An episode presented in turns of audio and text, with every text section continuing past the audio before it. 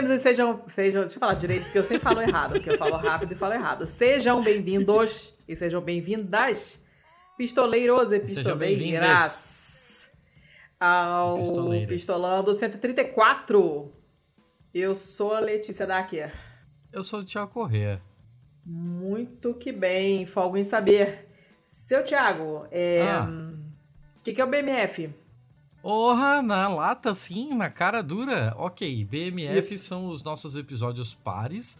São os episódios em que a gente pega notícias por aí, mundo afora, de lugares que a gente nem conhece, e traz pra cá pra comentar. B é de notícias boas, M de notícias más e F de notícias feias. Feia é tudo aquilo que é esquisito, é bizarro, não dá pra encaixar. Não é bom, não é mal. Não sei. Tá, Ah. tá bom, tá. É Tá isso. legal? É, É isso. É isso. E é aí isso. a gente tá fazendo hoje porque é o 134. Que é par. Muito bem. É.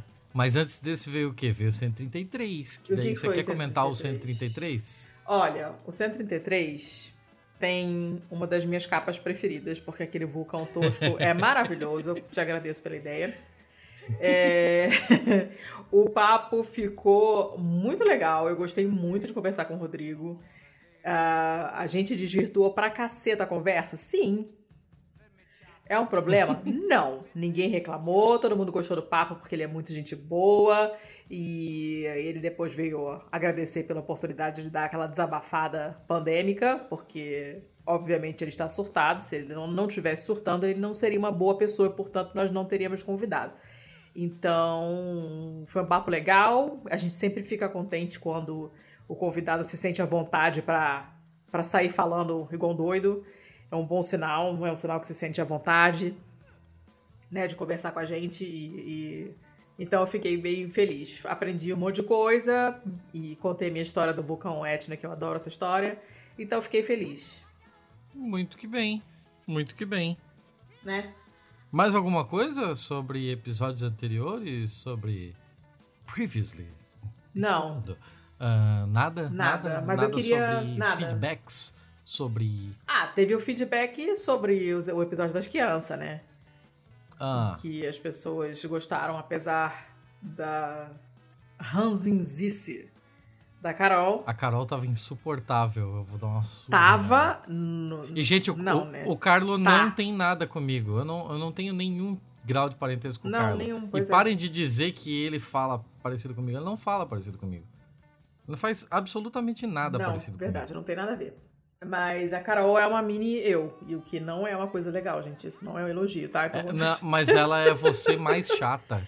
É porque ela é adolescente, né, cara? Tá fase É, tá propícia é. chatice, né? Sabe. Ela é tipo você com a minha chatice. Caraca, que merda, hein?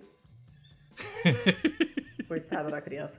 Espero que ela não ouça isso. Não, não, se não no podcast já foi dormir, porque eu já tava cansada que teve prova, não sei o que, foi dormir.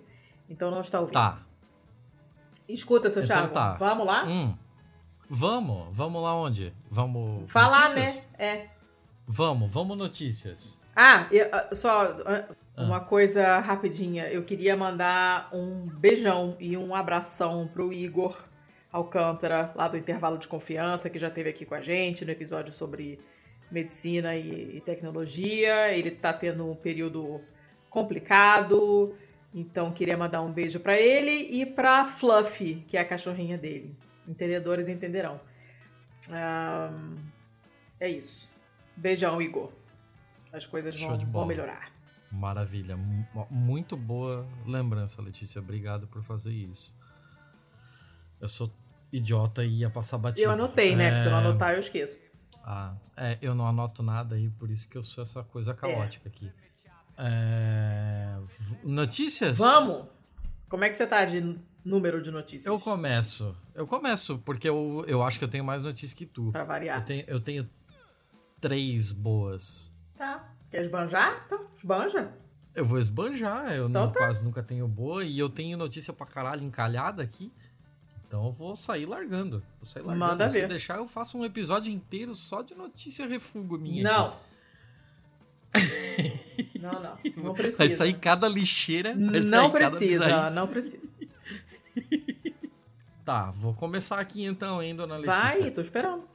essa daqui vem direto do Michigan News, da Universidade de Michigan mesmo. Notícia de 20 de agosto de 2021. E ela tá na boa porque o resultado é realmente surpreendente.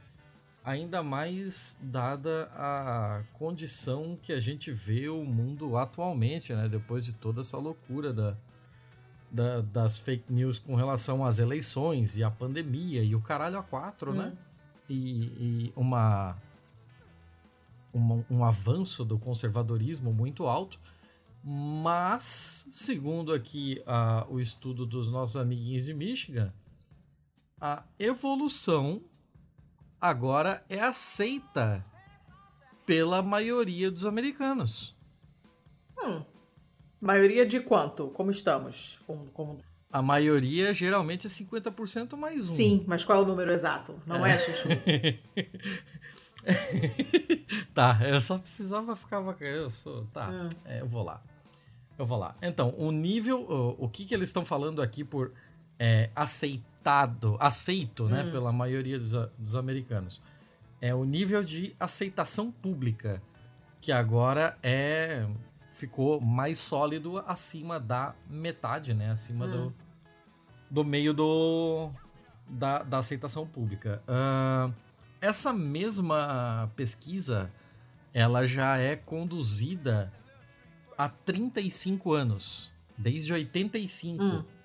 Então, ela traz números muito sólidos, né? Porque você tem um um, tem um histórico bem longo, né? Uma é. linha do tempo bem interessante, assim, para conseguir ver coisas que não são. É, que são perenes uhum. mesmo, né? Você consegue ver uma trajetória.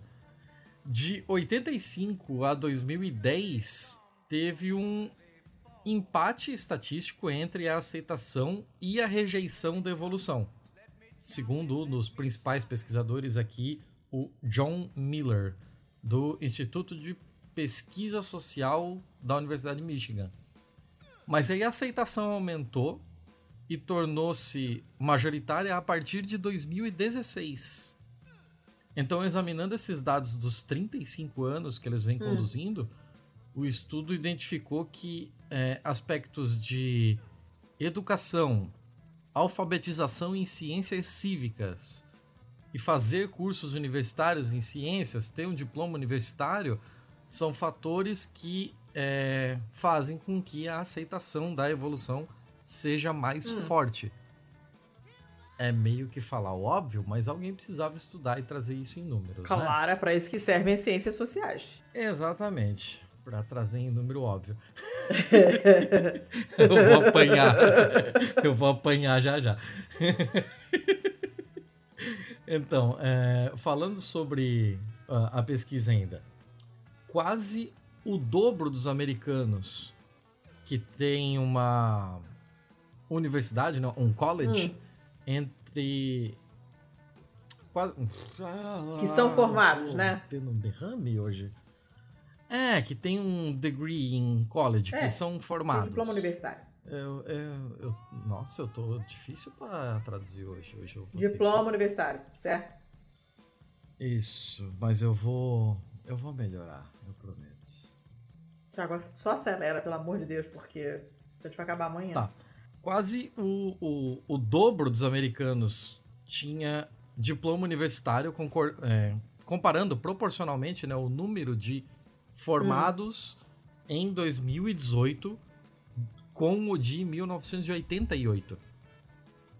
Então, assim, é difícil conseguir um diploma universitário sem adquirir pelo menos um pouco de respeito pelo sucesso da ciência e até pelo próprio processo uhum. da ciência, de você entender como funciona o método científico, né? Então, o segundo os pesquisadores aqui, é isso que deve ter é, feito a diferença para que nos últimos tempos mais recentes dessa, desses 35 anos aí, o gráfico tenha. É, essa balança começou a pesar de fato para um lado, né? É, a série de pesquisas que eles fizeram mostrou que os americanos estavam igualmente divididos de 85 a 2007. E aí, um estudo de 2005 sobre aceitação da evolução em 34 nações desenvolvidas. Hum. Nações da OCDE. Nessas 34, só a Turquia teve uma posição inferior aos Estados Unidos. Caraca. Em 2007. Então eram os dois Incrédulos. mais. Eu ia falar conservadores ou incrédulos, mas eu acho que a palavra é burro mesmo. E aí, na última década, o bagulho degringolou e agora o percentual de americanos concordou foi para 54%. Olha. Ainda é muito próximo dessa Sim, desse mas 50, baby né? Mas dado o que a gente viu assim com a eleição de Trump, com, com Covid-19, os caralho, Eu esperaria eu, algo pior. se É. precisasse chutar, é, eu, eu esperaria algo perto de É, 30 a é mesmo. 35%. Não esperava. Essa foi uma boa, Então- um, um bom inesperado. Sim, sim. Por isso que tá indo bom. Porque realmente, assim, foi um número surpreendente. Muito que bem. Menino, você sabe que quando a minha primeira. A primeira. Após que eu terminei, né? Porque a segunda eu não terminei. é, a de microbiologia, o, o primeiro módulo foi genética, né? Já, já mencionei algumas vezes aqui, inclusive, que foi puxado pra caramba, pessoal. Metade da turma no dia seguinte já não foi mais, né? Porque foi bem difícil. E a professora me deu uma carona um dia. Aí eu entro no carro e tem um livro do Dawkins na frente, assim, no, no porta-luva. E era um desses mais técnicos, mais de genética mesmo, né? Menos filosóficos. Eu acho que era o Gene Egoísta, uma coisa assim que, inclusive, eu recomendo muito, porque é muito legal. E aí eu falei, caraca, eu adoro esse livro. Aí ela, olha, eu tô tendo um problemão com os meus alunos evangélicos, porque eu dou aula para biologia.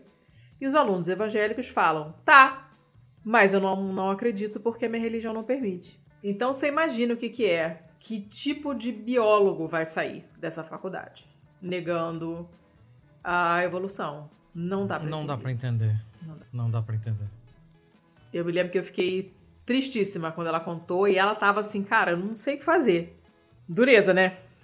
Cara, eu, eu teve um tempo que eu já achei isso mais triste. Hoje eu fico bem mais puto do que triste mesmo. Ah, sim. Não, é triste pro, a, a longo prazo, né? Porque todo mundo vai se fuder com isso, né? Mas eu também sinto mais raiva do que outra coisa. Eu tô na fase do puro ódio já tem um certo tempo, não é legal, inclusive. E tô bem cansada, inclusive, por causa disso. Ah, estamos todos, né? Estamos todos nessa. É. pois é, tá estamos foda. todos. E odiar não, não é legal. Passar raiva cansa. Eu tô bem cansada. Mas persistimos, né? Porque não tem outro sentimento possível. Nesses casos, não, eu não, eu não consigo vislumbrar nenhum outro sentimento possível, então vai esse aí mesmo. Uhum. E o meu antiácido que lide com isso. Beleza. É, acabou? Sim, sim, sim. Era mais por esse resultadinho ali, mas vamos pra frente. Tá bom. É, eu tenho uma bem curtinha também, que Oba. é da SIC Notícias. Portugal. Sim. Você sabe quem. Você sabe o, o símbolo da SIC? O, a logo da SIC? Não sei se é o logo, a logo. Eu sempre me perco essa merda. A logo, porque a logomarca, né? É, mas o logotipo. Eu não sei quem é quem. Não sei. É, Tá, não- alguém é, vai... um globo, é um globo, é um globo terrestre vermelhinho, não é? Não, É não. quê? É, é um SIC escrito em cromado, que o S vem de um lado, o C do outro, e eles fazem parte Ah, no site não tá assim, não. Um bagulho muito louco e tal. E aí você olha aquilo assim, ele é multicolorido, ele é cromado e tal, e bate no peito e Hans Donner. E sim, foi ele que fez. Ah, meu caralho. Cara, é uma É. praga, né? É uma praga. É, é, pois é. Ah, tá. Mas, foda-se o Donner. Foco pra É, caralho. né, benzão, tá benzão. Olha, é uma, é uma notícia bem bacana, Hum, tá? Ah, escritora moçambicana Paulina Chiziane vence prêmio Camões, Ó, né? sim. E, ó, que louco. escolha Manda, manda, manda. Unânime. Olha só. Ah, a reunião que. A reunião do júri, né? da- dessa edição do Prêmio Camões, que é a. é a- meu Deus do céu, 33 foi agora no dia 20 de outubro, né? a menina? 33 É, é. É, essa reunião rolou agora no dia 20 de outubro, a reunião do júri, e aí a ministra da Cultura portuguesa, que se chama Graça Fonseca, anunciou que o prêmio desse ano foi atribuído a essa escritora moçambicana, que eu não conheço. Nem eu, pelo nome, não sei quem é. Nunca ouvi falar, né? Mas é interessante que o júri é, referiu a importância que ela dedica nos livros dela aos problemas da mulher moçambicana e africana. E também o trabalho dela mais recente de aproximação aos jovens, construindo pontes entre a literatura e outras artes. Eu não sei exatamente o que, eles quiseram dizer com isso, mas eu já achei interessante, né? E eu sempre foi... fico na dúvida de o que, que eles querem dizer com essas coisas. É igual justificativa da porra do Nobel. Não, não explica nada. Nobel é, Literatura. É, uma coisa Ai, porque genérica. a pessoa capturou a alma humana e conseguiu falar sobre o desprezo do ego, de não sei o que, da metafísica, da. Cara, fala aí que o livro do cara é massa. então. Porra! Então, né? Ela foi traduzida em um monte de países e, segundo o artigo aqui da SIC, é uma das vozes da ficção africana mais conhecidas internacionalmente. Eu, sinceramente, nunca ouvi falar e acho que isso é uma falha minha, que certamente não sou informada o suficiente sobre, sobre escritores lusófonos de outros países que não Brasil e Portugal. Mas eu vou tentar sanar esse erro aqui. Vou dar um pulo na biblioteca aqui do meu bairro e ver se tem, já está anotado aqui para ver se eu consigo ler alguma coisa dela. Ela, ela nasceu justamente em Moçambique, estudou em Maputo, né? E hoje vive e trabalha na Zambésia. Olha só. Olha lá. É, e ela publicou um monte de contos. Publicou um monte de contos, e aí depois o romance dela, o primeiro romance dela veio. Ah, o primeiro oh, romance. o que tá acontecendo? É, o negócio de apoiar o pé. É que eu tô de lado para poder ler a notícia. Aí o negócio do, de apoiar o pé aqui tá caindo. Além disso, o colchonete da, Manila também está caindo. Tá tudo caindo. Fica aí, caceta. Hum. É, o primeiro romance dela foi publicado em 1990, logo depois da independência do país. E também é o uhum. primeiro, primeiro romance de uma mulher moçambicana. E aí ela continua escrevendo. Tarará, tarará, tarará. Uhum. Parece que no Brasil só tem um. Uma obra dela que foi editada, que se chama Niquete, uma história de poligamia.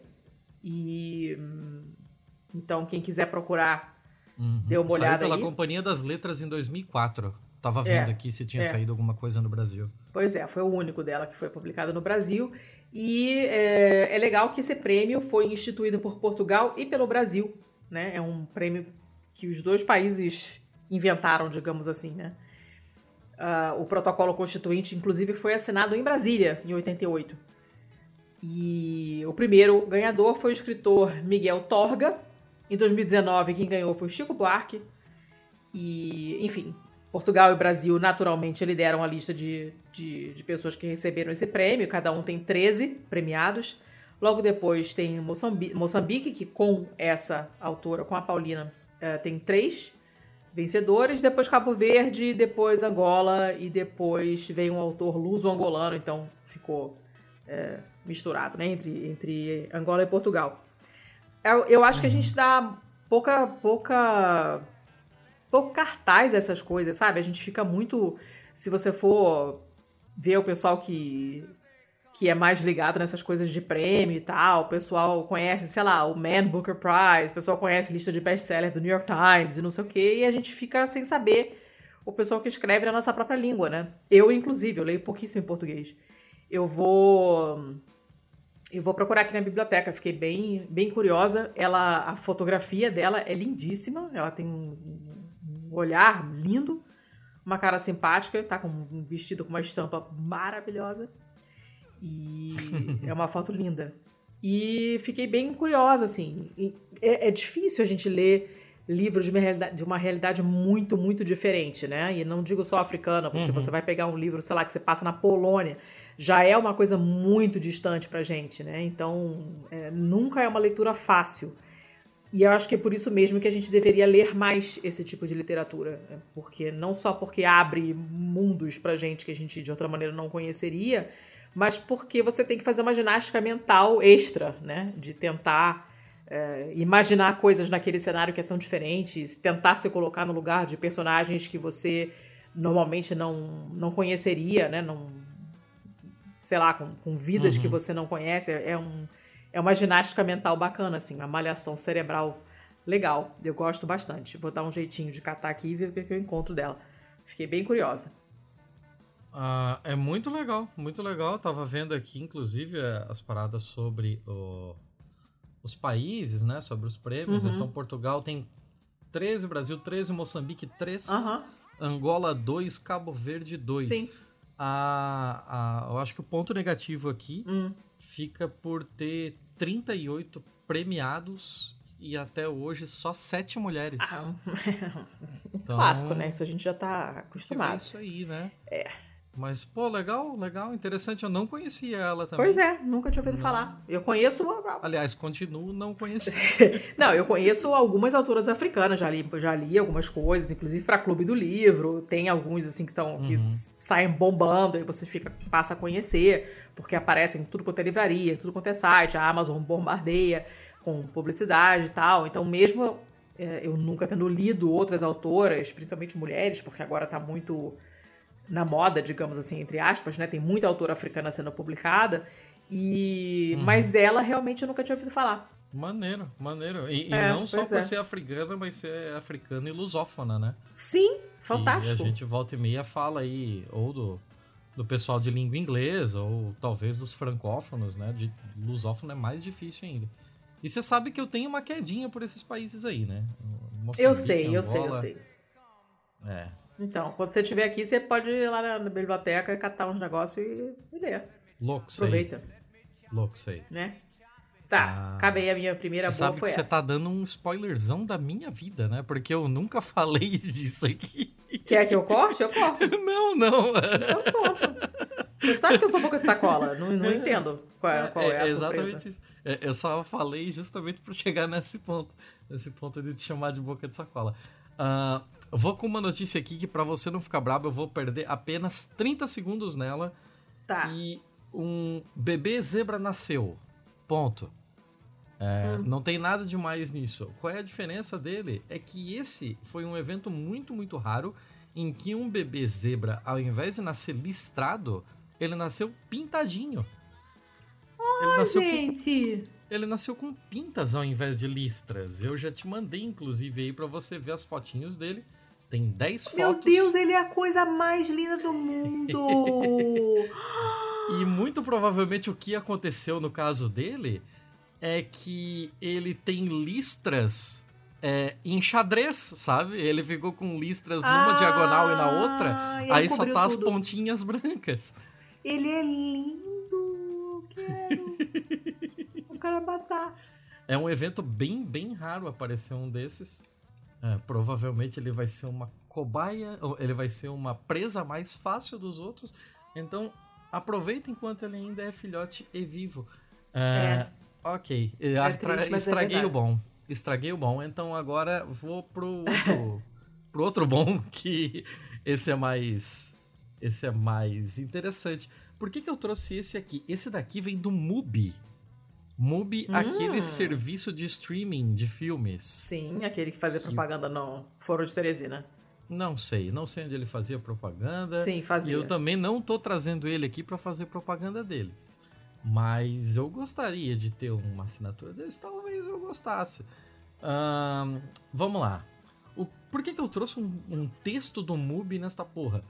Porque é, eles meio que cravaram assim. O texto, na verdade, é do Jacob Lindgren, que eu não sei exatamente quem é o cara, uh, mas o texto é muito, muito interessante. Que eles praticamente cravaram um novo subgênero de cinema. A gente sempre fala dos mesmos gêneros de cinema, né? Como é que nasce um gênero de cinema? Hum, interessante. É estranho, né? Pode é estranho. Demais. Então, você vai ouvir essa descrição aqui e vamos ver se você consegue ligar isso a algum filme que você já viu. Hum. Porque é bem, bem genérico. Vamos lá. Um carro esportivo europeu quadradão corre pelas ruas medievais de Paris em busca de algo chamado o pacote.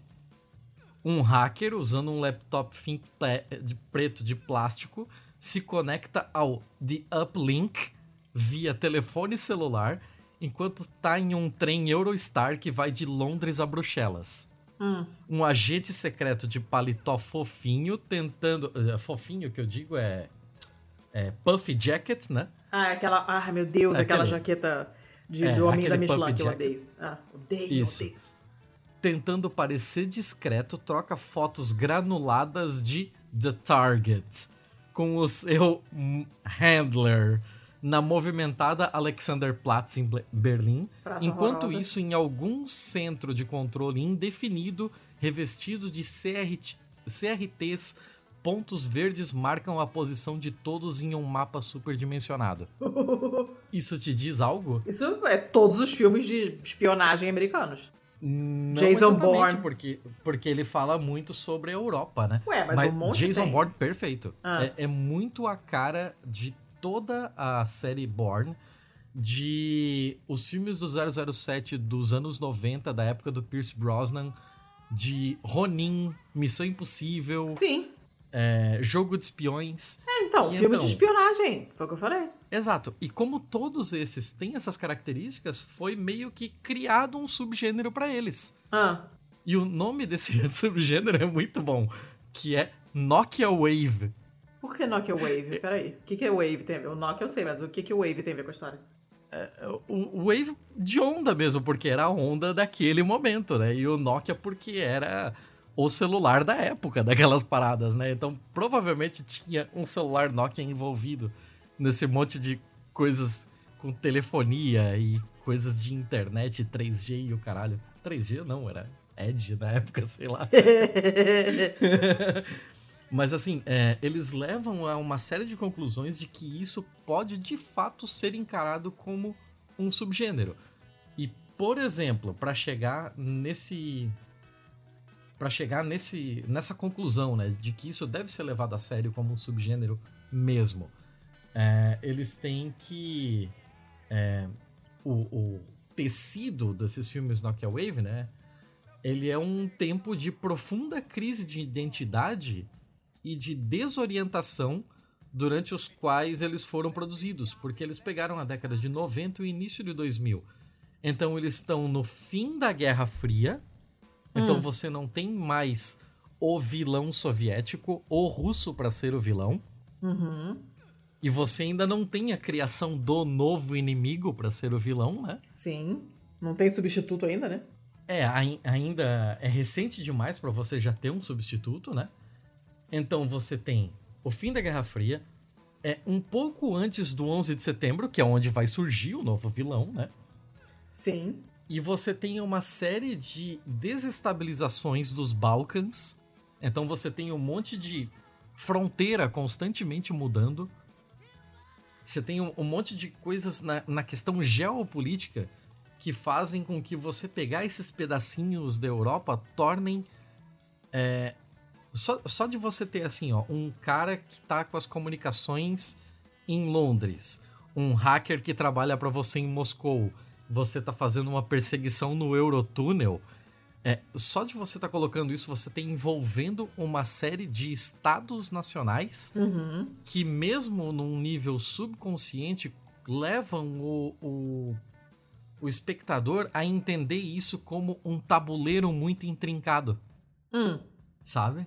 Então, tipo, é, geralmente você vê alguma coisa como é, um, um plano muito longe, assim, uma fábrica que parece de inox toda maluca e só vem a legendinha em letras verdes embaixo, é, quartel-general de não sei o que, em algum ponto da Bulgária. Sim, pode né? ser qualquer lugar, é uma coisa. Isso, totalmente em algum genérico. ponto da Sim. Bulgária. É, é só assim, foda-se. E, e isso faz total sentido pra criar esse essa questão do Nokia Wave. E aí vem a parte do início da telefonia celular que traz a questão estética dela, né?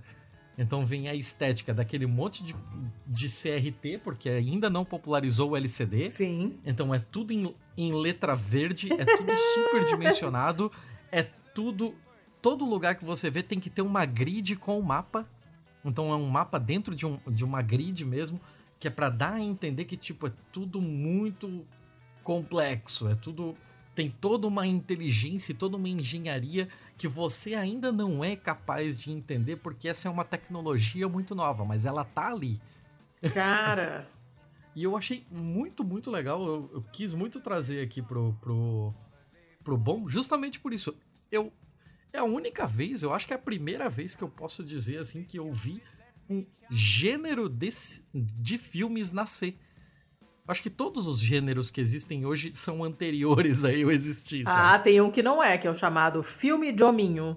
Ah, sempre teve. Teve lá. Teve lá nas antigas também. Era não tinha coisa. nome. Ultraman. Ultraman era um filme ah, de hominho. Só diferente. era um hominho mais robô. Era um robozinho, era um filme mais. Um, um hominho mais robozinho, mas era um Se filme chamava de filme de hominho? Não. Ah, então... não sei, eu não tava lá, eu tava. Nascendo. é.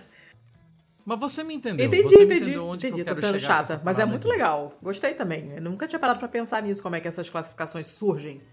Uhum. O texto é longão e eu recomendo vários, assim. é- é- o texto é bem longo mesmo, mas vale muito a pena e tem imagens aqui que ajudam a dar a, a ideia de o que, que eles estão falando. É bem interessante. Eu diria até que filmes mais novos, do tipo aqueles Carga Explosiva, com o Jason Statham Quê? andando com uma BMW com um Audi pra cima e pra Não baixo, não. seriam também meio que um Neo Nokia Wave, assim. Não vi isso não. Não vi isso não. Tô por fora, tô desinformators. Vem cá. Ah, Acabou? Ah, ah, eu vou, vou, vou, vou, vou, mas falta um mês. Vou- Ah, ah, tá, ah, acabei, tá. Acabei. Você falou de artigo longo, eu vou falar de um artigo longo também. Oba. É, essa quem me mandou foi o Gabriel. E é um artigo da, da seção Gastro Obscura do site da Atlas Obscura. Que quem não conhece deveria conhecer. Inclusive, eles têm um podcast, mas o podcast não é assim grande coisa, não. O site é mais legal. E aí eles fizeram um, Ah. um departamento do Atlas Obscura que é para falar de comida, que é o Gastro Obscura.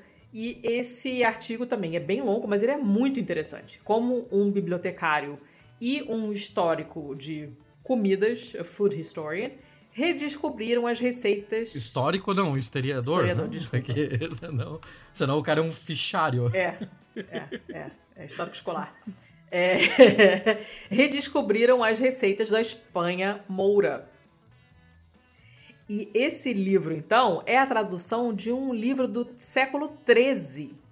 O artigo começa, começa assim. É, pegue cenouras grandes, bem saborosas, raspe levemente a, a casquinha delas, cortem ela né, ao, longitudinalmente na metade e depois corte cada metade em outras duas partes. E por muitos séculos, essa receita só, ia só até esse ponto. Você não sabia como é que continuava isso aí. Essa, essa receita vem de um livro de um autor chamado Ibn Hazin al-Tujibi. O nome do livro é enorme, mas em inglês se chama Best of Delectable Foods and Dishes from Al-Andalus and Al-Maghrib. Ou seja, né, de, de receitas da Andaluzia e do Maghreb, que é o norte da África. Que era um, foi esse, então esse, esse livro de receitas que foi escrito em Tunis em torno de 1260. E o resto dessa receita, além de algumas outras dúzias, desapareceram em algum momento lá para o fim do, do, do século XVII. E é, esse livro tem 475 receitas, e a gente vai entender por que essa empolgação toda já já. A maioria delas até sobreviveu em cópias do, do, né, do, do original. Só que essa receita da fucking cenoura, né, e mais outros capítulos inteiros que ficaram faltando, deixavam esse essa lacuna enorme em todas as edições do texto que já existiram. Então, a, a, a tradutora, no caso, quem está traduzindo agora, ficava ensandecida, porque ela estava chegando na, na, na, na parte que começava a faltar receita quando descobriram uh, o manuscrito e aí é, descobriram a parte que faltava, né? Então ela vai conseguir depois traduzir o livro inteiro. É muito interessante. E essa, essa, essa parte que faltava, né? Ficou faltando até julho de 2018, quando o curador da, é, de manuscritos científicos em árabe da é, British Library estava catalogando um texto de farmacologia árabe medieval, caraca, é tipo cada vez mais específico, é surreal, nas coleções ali da biblioteca, né? Tava lá, é, achando, procurando outra coisa, né?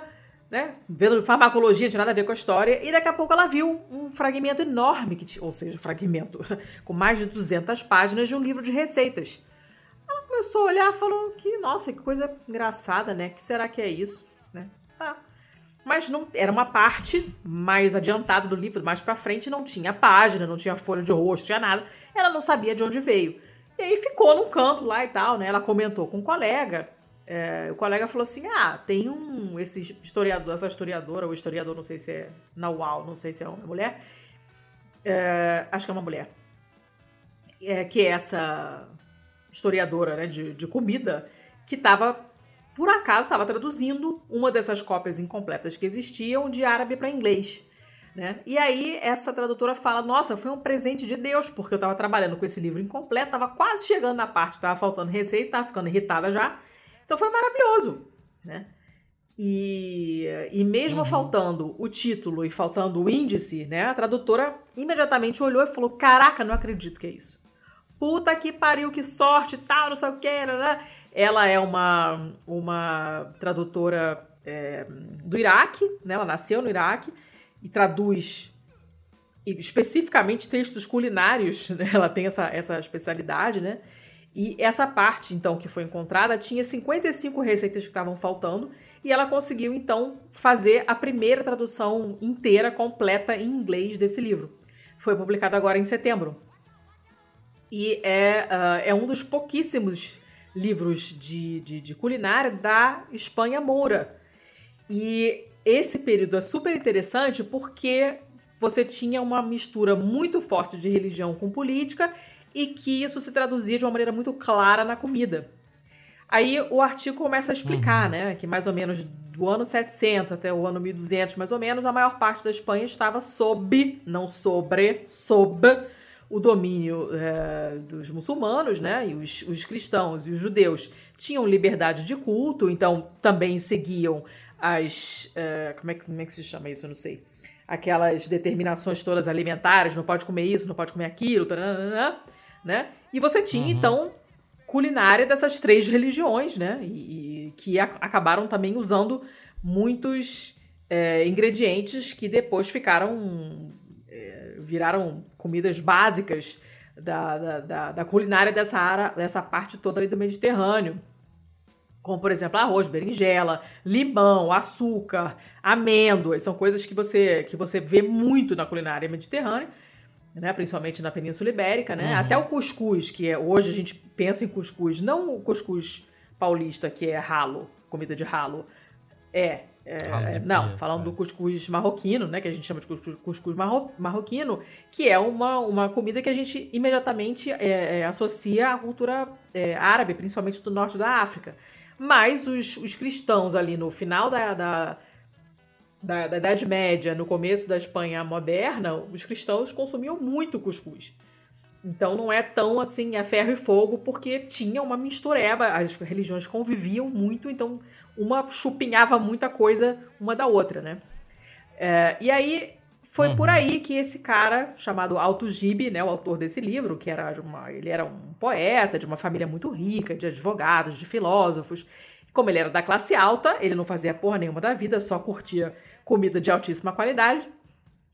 E a história dessa, dessa comida é que desse livro aí, a história dessa comida, a história desse livro é que uh, em algum momento ali em torno do ano 1200, né, o espírito de tolerância, que era chamado convivência, né, esse espírito de tolerância entre as diferentes religiões começou a, a, sofrer uma erosão ali por causa dos exércitos cristãos que estavam marchando para o sul e foram capturando as cidades-estado da, da Andaluzia, que era o coração da Espanha é, muçulmana, né? E isso foi durante a campanha chamada de Reconquista. Uhum. E lá para 1492, aquele aninho básico, onde quase nada de importante aconteceu, muitos judeus ou foram massacrados ou foram expulsos da Península Ibérica. E os muçulmanos sofreram, tiveram o mesmo destino um, um século depois. Quem ficou foi caçado pela Inquisição, foi forçado a se converter. É, e aí, o se converter ao cristianismo significa mostrar que você está comendo também comidas cristãs certo? Então, por exemplo, esses os uhum. judeus convertidos, né, que chamavam, se chamavam conversos, e também os moriscos, que são os equivalentes, né, os, os, muçulmanos convertidos, eles fingiam que era, eles se convertiam porque eram obrigados a se converter. E aí eles falavam: "Não, estamos super comendo porco agora, é show, agora cristão pode comer porco, a gente está comendo porco pra caralho". Só que o que eles faziam, por exemplo? eles pegavam uma, uma sei lá, uma, uma bisteca de porco, botavam lá na brasa para ficar aquele cheiro de comida de porco, para enganar os vizinhos e tudo mais, mas eles não comiam. Ou então eles faziam tipo uma parada tipo como se fosse uma uma rabanada que parece uma, um pedaço de carne. Entendeu? Então ficava todo uhum. mundo sentindo o cheiro, achando que eles estavam cozinhando e comendo a carne de porco, mas não estavam. Eles estavam comendo outras coisas que eles fingiam que era carne de porco. Uh, então você tinha muito essa, essa coisa da comida e da política acabou ficando muito entranhada uma coisa na outra por causa do aspecto religioso. O que é interessantíssimo. Sim, sim. Muito, muito interessante. Esse cara, esse esse ricão que escreveu esse livro, né? Ele acabou sendo perseguido, ele teve que fugir com a família, foi parar na Tunísia, ficou pobre e, e começou a trabalhar fazendo outras coisas e tal, e, e, começou a escrever esse livro de receitas porque ele tinha medo que as comidas que ele conhecia desaparecessem, porque ele via que estava tendo uma mudança religiosa muito grande que ia levar a uma mudança na alimentação também, na culinária, né? A culinária... Porra, um cara à frente do seu tempo, né? Pra caralho. Já esse tipo de memória. Aí ele fa... porque é, porque ele, ele tinha um contato muito, como ele comia muito bem quando ele era, quando ele era jovem, essa, essa coisa da culinária fina, elaborada, requintada, era uma coisa que fazia muito parte da cultura dele. E aí uhum. ele sentia falta daquilo, das coisas que ele não podia comer e começou a escrever as receitas. Né? Ele queria preservar essa culinária com a qual ele, ele cresceu, né? Ele tava vendo todo mundo fugindo da Andaluzia, ninguém tava ficando lá. Ele falou, cara, daqui a pouco ninguém mais vai saber cozinhar esses pratos. Vou fazer esse livro de receita aqui. É fantástico, é maravilhoso. Tem uns pratos, assim, que eu super quero fazer. Já fazer, não, comer, né? Obviamente. Tá, me explica uma coisa. O que, ah. que fizeram com aquela porra daquela cenoura, afinal? Ah, ele, vai, ele chega na cenoura no, no, no, no final. Não é nada muito elaborado. A cenoura, ela é feita com é, cadê? Tem uma hora que ele explica direitinho a receita, eu me perdi. Ah. Cadê? Ah, tá lá. Ele fala para você ferver essas, essas cenouras até ficarem macias. Depois você dá uma uhum. passada na panela com um azeite para ela ficar douradinha. E depois você é, tempera com vinagre, que eu pessoalmente dispenso amplamente. Não, não. Alho. Passo, passo. Alho. E semente de. Como é que se chama aquilo? Alfarroba. É, é, é, é, uma parada que eles usam para substituir chocolate, inclusive. O pessoal que não pode comer chocolate por algum motivo ou por outro, né, né, né usa essa alfarroba. É uma merda. Tem nada a ver com chocolate. Tá? Quem achar é que. do alfarrábio? Não, para. É, em inglês chama caraway. E aí é legal porque tem, você tem todo um movimento de, de chefes, de cozinheiros hoje em dia que estão tentando usar essas essas receitas desse tipo, né? Usando os ingredientes da época. Então, por exemplo, não usando chocolate, usando, em vez do chocolate, usando alfarroba. E, enfim, focando nos ingredientes que tinha realmente na época, que havia na época, que as pessoas realmente usavam.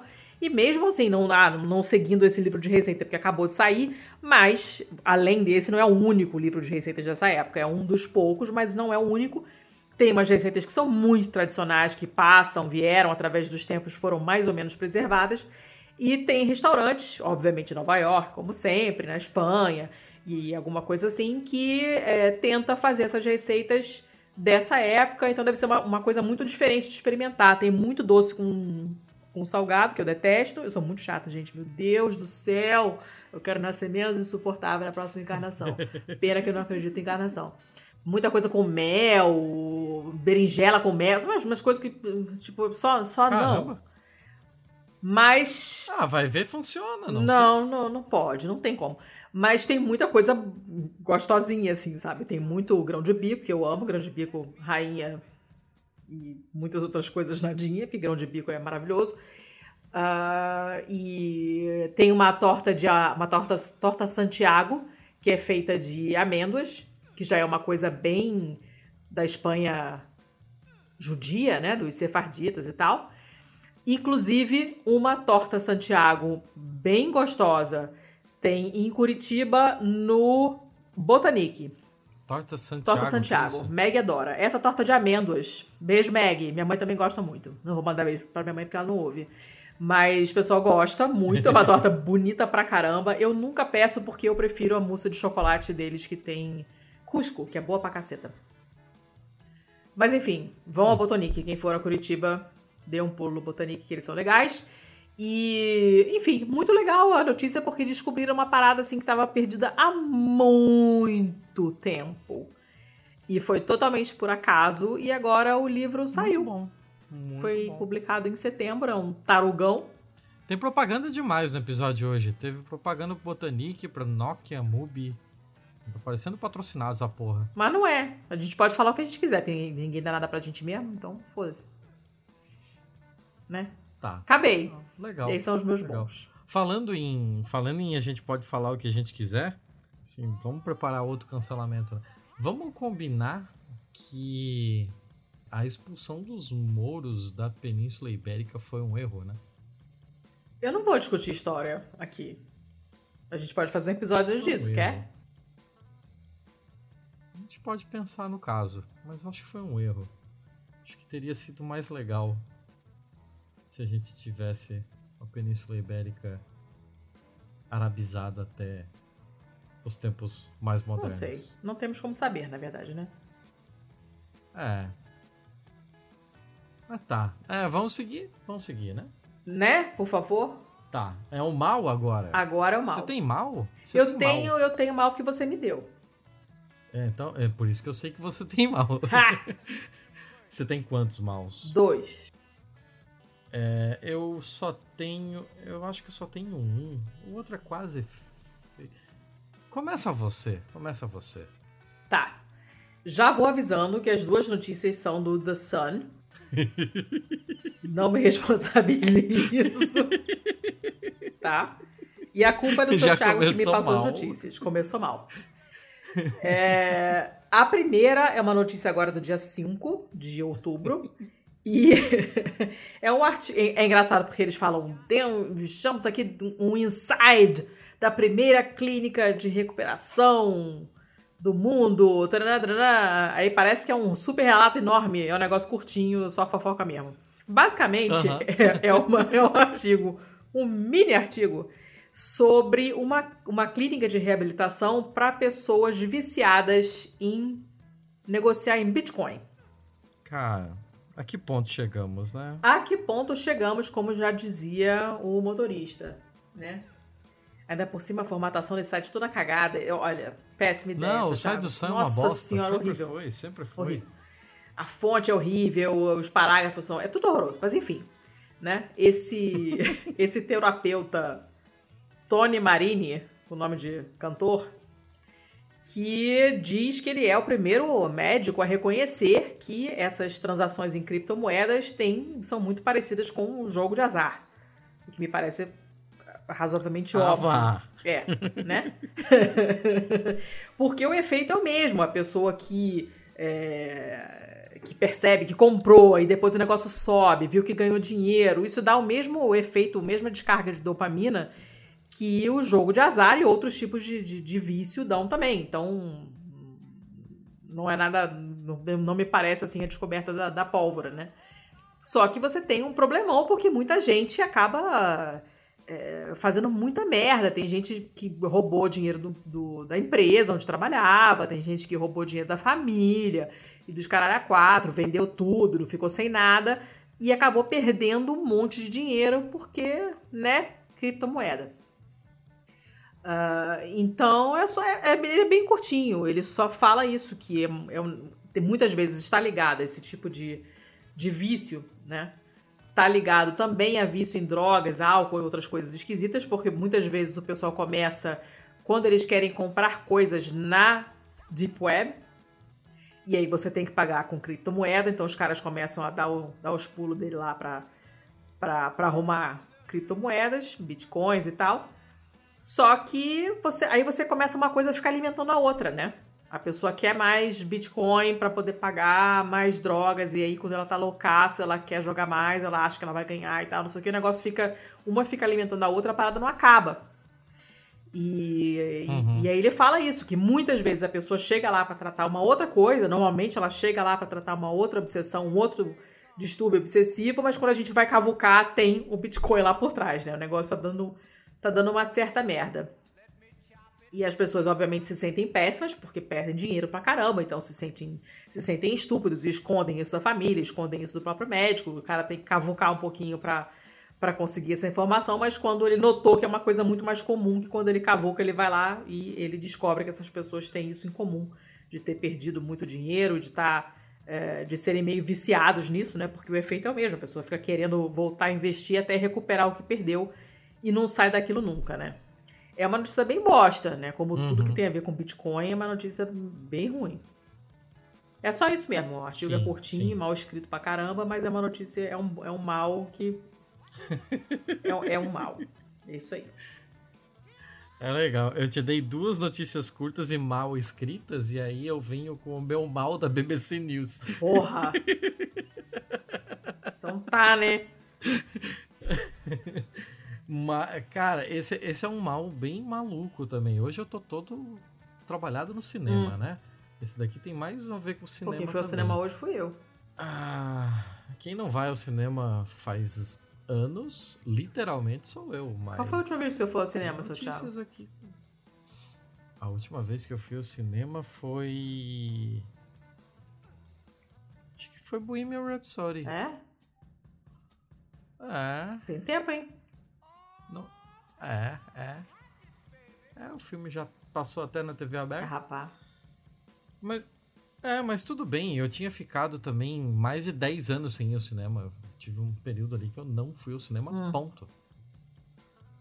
Uh, do Pantera. Uh, a, gente Pantera Negra a gente viu junto. Do Pantera Negra. É. E antes do Pantera Negra, o meu filme. Você vê aí quando que ele foi lançado, que hum. eu não sei.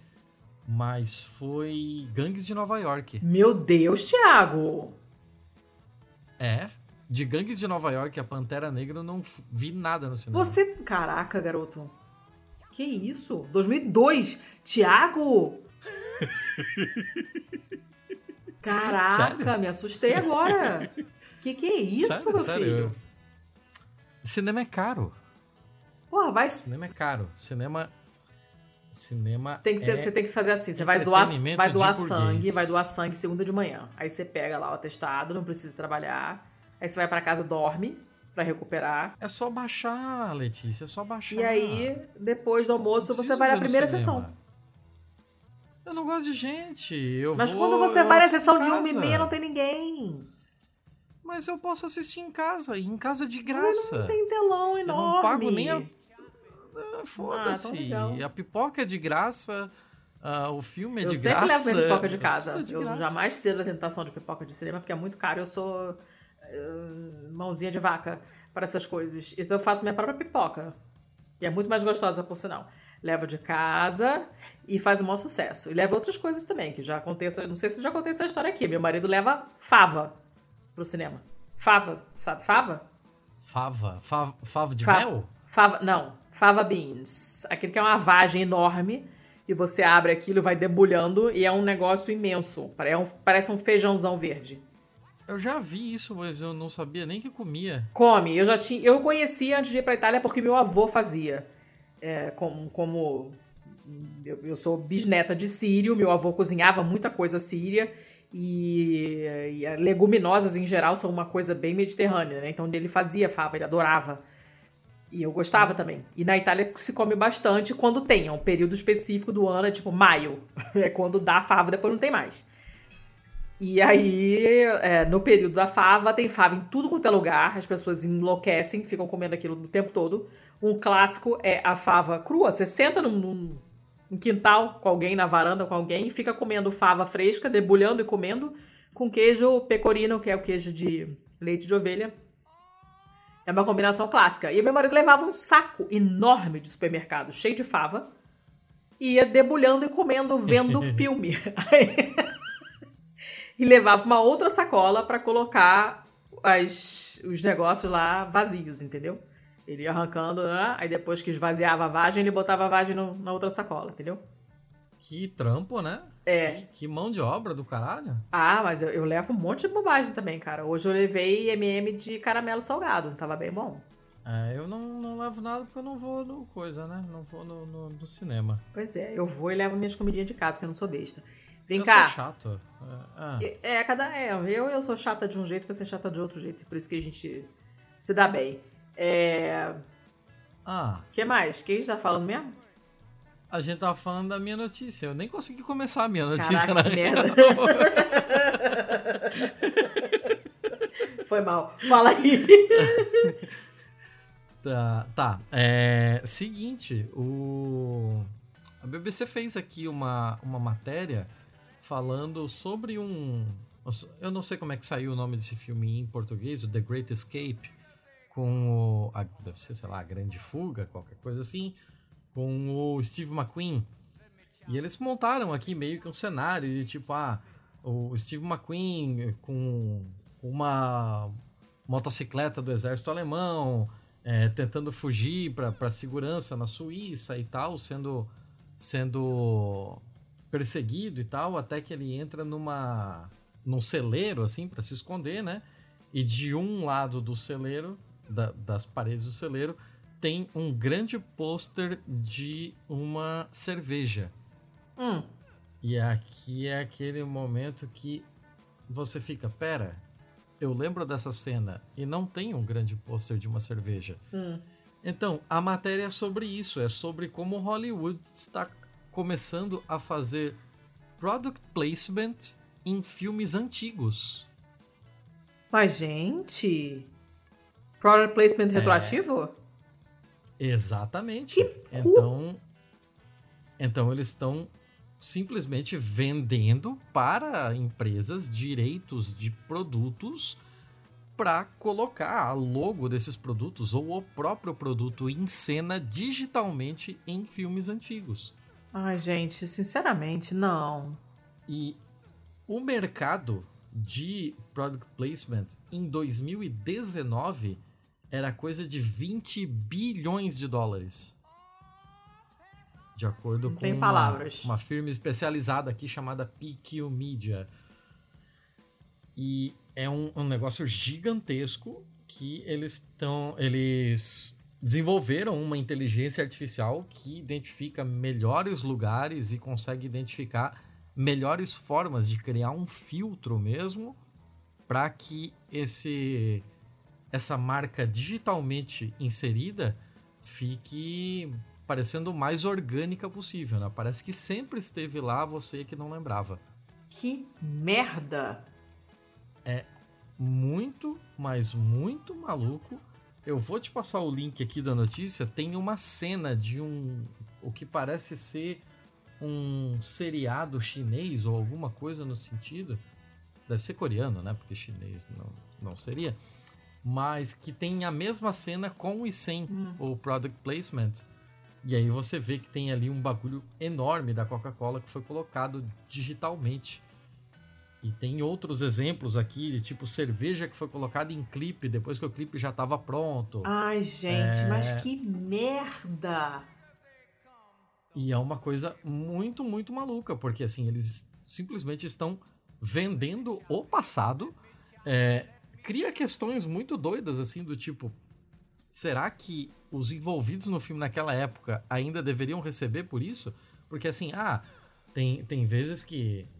ah, isso acontece muito na música, né? De você ter uma música que você tem o direito autoral por determinado tempo, a partir desse momento passa a ser apenas da gravadora, né? Só recebe uma, uma, uma miséria ali só pela composição mesmo, né? De direito autoral. Mas assim, no caso de se eles ainda estão fazendo dinheiro com esses filmes, como é que ficam atores, produtores, pessoas envolvidas nesse filme? Eles não deveriam fazer parte dessa, dessa partilha, dessa nova grana que apareceu agora? É um bagulho maluco, é um bagulho muito estranho. É, fora e é um conflito de interesse, tende- de repente a pessoa não é contra aquilo ali. não- conflito de interesse. Caraca. Tende a ser uma coisa muito doida que vai mexer com a nossa memória mesmo, né? Com o jeito como a gente lembra das coisas. A gente vai começar a duvidar da nossa própria memória. Porque, pera, eu já vi esse filme mil vezes e não tinha esse pôster. Não tinha isso aqui, sabe? É, é, é muito estranho, eu acho muito maluco, assim. Como a gente falou no último episódio, né? Eu, eu reassisti o, o Sonho de Liberdade recentemente. Eu fico imaginando se tivesse uma inserção digital, assim, em algum lugar. E, cara, é, eu, eu acabei reassistindo também, porque tava passando anteontem. Aí, é, e aí eu comecei a. Eu é bom demais o filme. Minha Nossa. filha entrou, a Carol entrou no quarto, tava, tava chorando. Esse filme, Django Livre, se estiver passando, eu paro e assisto. Eu não consigo. Django Livre eu não, não consigo. Ah, quando você vê, você vai entender do que eu tô falando. Tá, né? Mas é isso aí. Não era algo muito, muito grande assim, mas, mas é, é muito estranho, porque é uma, é, é uma nova economia que só foi possível agora e é toda maluca e a gente não sabe lidar com ela direito, né? As coisas vão acontecendo sem que a gente tenha conseguido minimamente se preparar para esse futuro, né? Tô, tô triste. Triste não, tô com raiva. Essa notícia é muito ruim. Odiei. É, é, era a ideia, né? Estamos é. no mal. Ai, meu Deus do céu, tá? Então eu vou para um outro mal, que é o outro do, do, do, ah. Sun. né? Igualmente mal escrita. Deixa eu puxar ela para cá, para pra minha frente. É... é... Nossa, é surreal. Eu, eu ainda acho que deveria estar no feio, mas enfim, você insistiu que era alugado, que era pra estar no mal, eu deixei no mal. Ela é híbrida. Ela, ela é, é híbrida. híbrida, ela. É, é. Ela é um. Ela é uma quimera. Ela é um feial. É, fala de uma. É uma notícia que aconteceu na Rússia, em Moscou. E... Mal e feio fica meio. Ela é, ela é, ela é o meio. É, eu não, eu não quis falar meio porque eu acho que fa, feial é mais legal. Não, feial é horrível, mas tudo bem. É, é uma, a história de uma mulher que foi rejeitada, né? O, o marido ah. se separou dela, tá? ela ficou puta. E os dois trabalhavam num laboratório de criogenia que continha um monte de cérebros de pessoas que pagaram para ter seus cérebros conservados ali em criogenia com a esperança de conseguirem ser ressuscitados em algum momento no futuro, quando a tecnologia assim o permitir. A mulher, por hum. vingança, foi lá e roubou esses cérebros e corpos e, e essas coisas todas. Ela invadiu lá o, o estabelecimento onde esse ex-marido trabalhava, ali no Moscou. No Moscou aí. Ela roubou em corpos? É, cara. Ela, ela ela e uma galera, né? Não foi ela sozinha. Eles drenaram o nitrogênio é... Como é que ela fez? Ela parou um ônibus escolar Cara, não, é surreal. Ela, ela foi lá com a, a, equipe dela lá, com os amiguinhos, os capangas. Aí drenou o nitrogênio líquido dos tanques gigantes, onde estavam esses corpos congelados, esses cérebros não sei o quê. Aí pegou essas coisas, colocaram em, em caminhões e, e fugiram. Aí chamaram a polícia. Meu, que trabalheira. Chamaram a polícia, né? Aí conseguiram interceptar esse negócio lá. A polícia não, não pegou ela, ela conseguiu fugir. Ela levou um dos cérebros, que ainda não se sabe de quem. é, é, é, um negócio muito doido. Basicamente viraram gangues rivais de criogenia, né? Ela e o, e o ex-marido, né? Cada um com os seus capangas. E assim, o, o ex-marido tá puto porque disse que do jeito que ela roubou, ele, ele falou, ela fez errado, ela não fez direito. não, sabe nem roubar. Não sabe nem roubar, não fez direito, então provavelmente vai ter algum tipo de dano, porque é impossível transportar esses, esses tanques. Parecem umas. É, parece tanque, aqueles tanques de inox onde o vinho fica armazenado, né? E tal.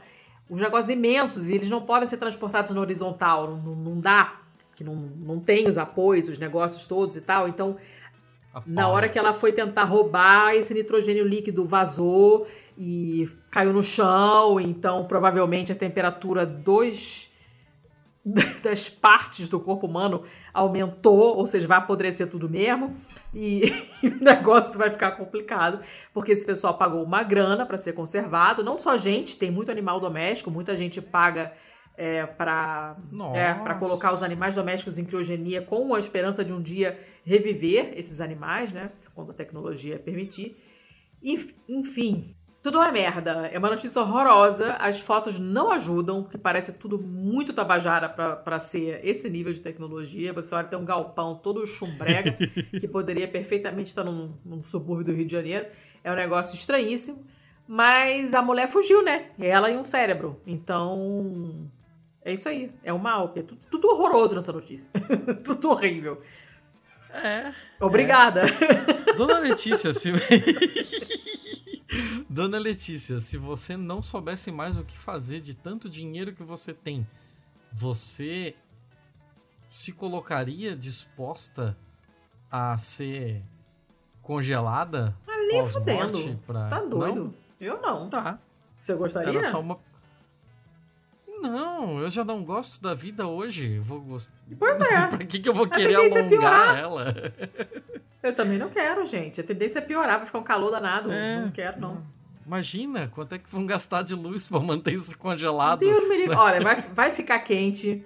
Tem o risco de não ter mais frutos, frutos do mar. Tem o risco de não ter mais banana nem cacau. Que mundo é esse? Eu não quero. Justo. Tô fora. Justo, justo.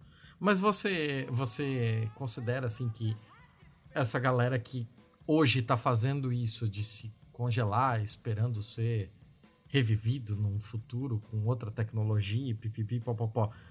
Você considera eles trouxas, não? Ah, sim.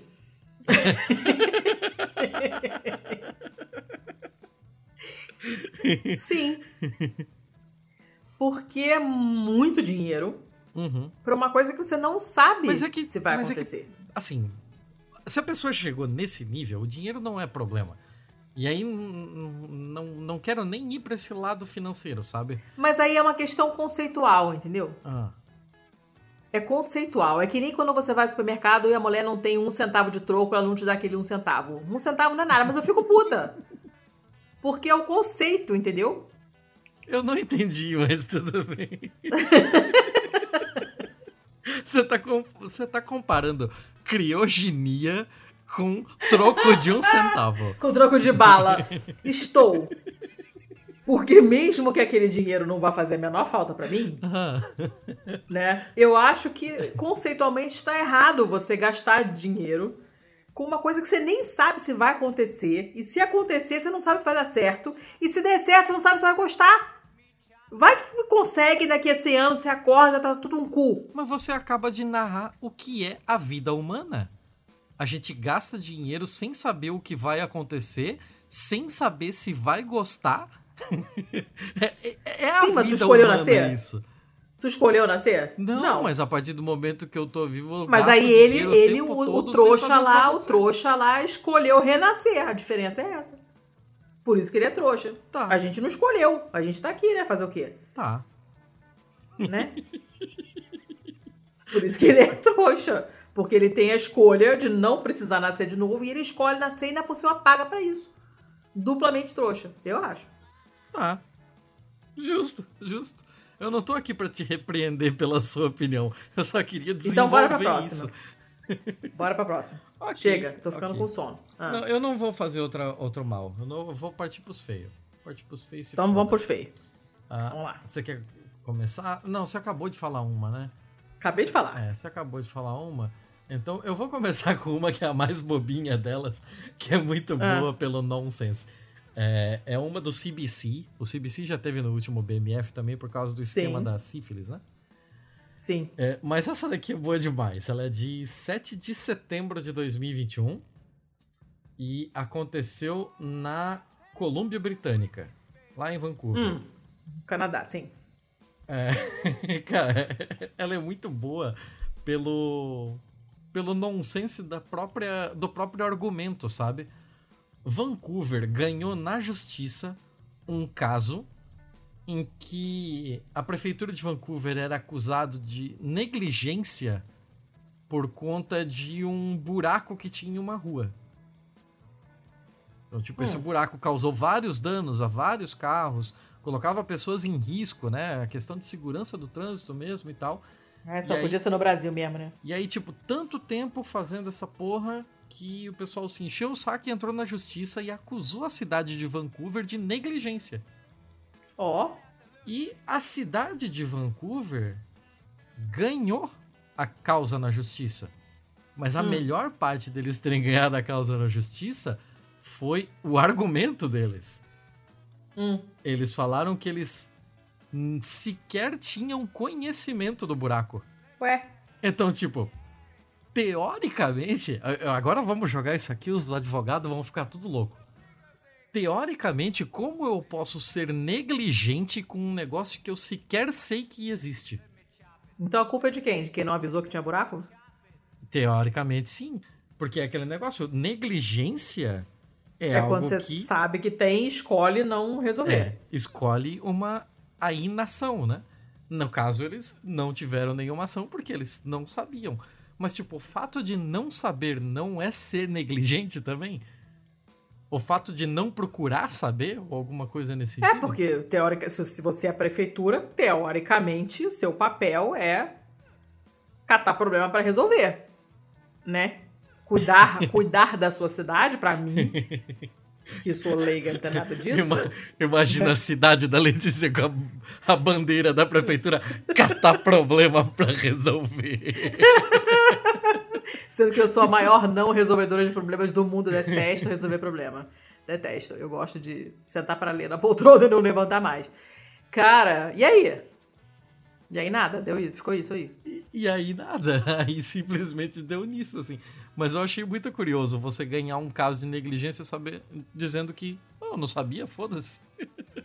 Que coisa estranha. É- é Isso simples, abre é. precedente ou já tinha precedente? Ah, você tá pedindo pra eu desfilar aqui o meu conhecimento de direito canadense, é isso?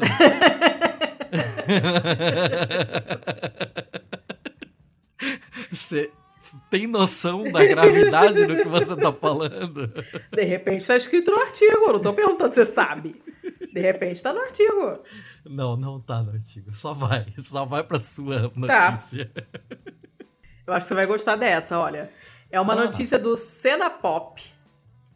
Hum. Quem foi que me mandou esse? Cena pop. É, eu a- será que foi o Igor? Já esqueci.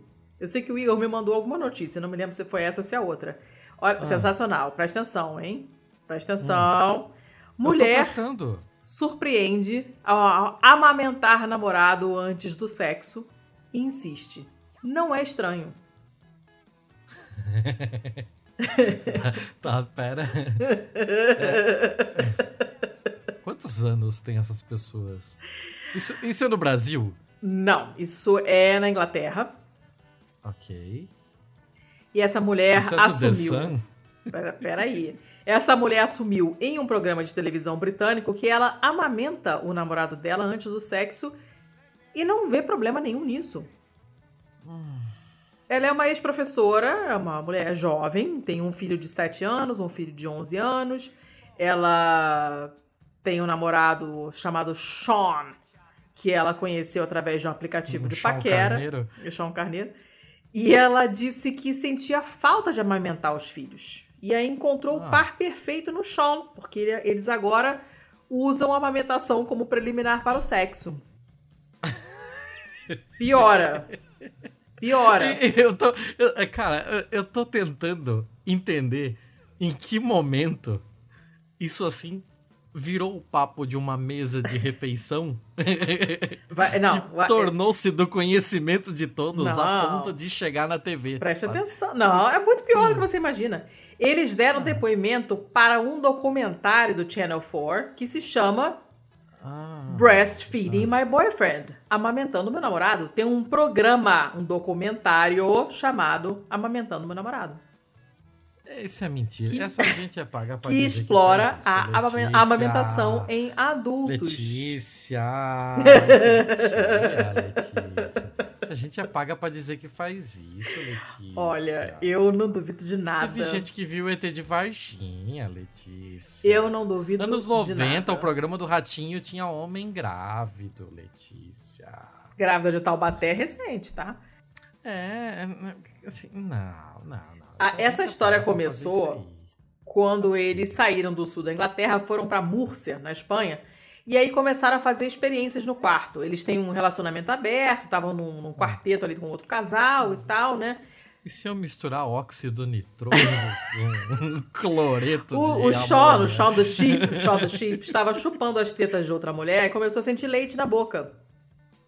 Ah, E aí, na cabeça dele, leite materno se conectou com o sexo. E a partir daí, ele ficou com essa ideia fixa. Aí, a Lana, que é a Ah. mulher do artigo aqui em questão, Foi pesquisar o assunto na internet, descobriu que podia voltar a ter leite tomando suplementos de ervas, começou a tomar os suplementos, voltou a ter leite nos seios. E agora o Shaun the Sheep mama, Hum. literalmente, antes de transar. A mina tá literalmente botando esse cara pra mamar. né? Tá. Ele mama, ele mama Caralho. primeiro e come depois. Ok. E a parte mais legal é que não é estranho, eles acham que não é estranho. Ah, Não sei, não sei julgar. Eu realmente não sei opinar, assim. Você não acha estranho? Ah, estranho é, mas eu não sei se é repreensível. Não, mas ninguém tá falando que é repreensível. Não, Nenhum momento ninguém foi acredito. Eu só, repreendido. eu só não acredito. Como não acredita, seu Thiago? Eu não acredito. As pessoas têm os fetiches mais esquisitos, bizarros. Mas as pessoas não é, ganham dinheiro pra participar em documentário dos fetiches bizarros delas. Eu conheço gente com cada fetiche, dona Letícia. Ninguém Eu não quero saber. com isso aí, dona Letícia. Você acha, você acha realmente implausível que as pessoas. Não acho implausível, mas aí na hora que botou uma reportagem num canal divulgando um documentário. Não, aí, aí, aí subverteu a parada. Eu já não sei de nada. Eu Não não boto mão no fogo por folhetim nenhum. Não bota a mão no peito. Então, honestamente, não, não sei. Era, esse é o primeiro feio. Vai você. Ah, ok, ok. Dona Letícia, eu tenho um feio que é uma devolutiva. Eu tenho aqui Ah! uma continuação de uma história relativamente antiga nossa. Meu Deus do céu, não vem com o Yuri de novo, pelo amor de Deus. Não, não é o Yuri, calma. Obrigada. O trauma. O Eu trauma é uma tenho coisa trauma de séria. Yuri. Dona Letícia, você lembra quando eu trouxe aqui? Foi ano passado isso ainda, não sei exatamente quando, no ano passado, Hum. que eu trouxe aqui que tinha uma cidade na Nova Zelândia que pagava 16 mil dólares Pro mago? neozelandeses por ano pra ter um mago. Sim, lembro. Claro que eu lembro do Mago. Foi capa. O Mago foi a capa do episódio. Exato, o mago foi a capa daquele episódio. Não lembro qual, mas eu lembro que faz bastante tempo. Hum. Então, eu tenho devolutiva do mago. Ah, foda-se o Mago! Quando você achou que nunca mais ia ouvir falar sobre essa Ah. história. Ah, saiu no Guardian no dia 15 de outubro de 2021 agora, dizendo que o o conselho, né, o council, deve ser, sei lá, tipo, equivalente à Câmara de Vereadores, talvez. Hum. O, o council aqui da cidade de Wellington decidiu é, por finalizar o contrato com o Mago depois de duas décadas de serviço. Meu Deus, gente.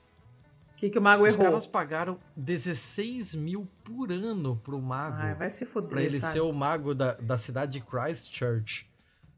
E, e depois de 20 anos eles resolveram que, hum, talvez a gente tá jogando um dinheirinho fora, né? Aprenderam rápido, são sagazes. Pois é. Então, o nosso amiguinho ali, o mago oficial, é, talvez seja... É, é estranho, agora que ele não tem mais, ele continua sendo mago? Mago é uma profissão? Não. Não. Claro que não. É, ok. Ó. É, nesse período todo, o nosso amiguinho aqui recebeu 368 mil dólares Ô, neozelandeses. carai. Nada mal durante essas duas décadas aí que ele passou promovendo a cidade e, entre aspas, aqui do. Provavelmente do contrato de prestação de serviços dele, né? Constava isso aqui, fazendo atos de magia e outros serviços wizard-like. Ah. Gente.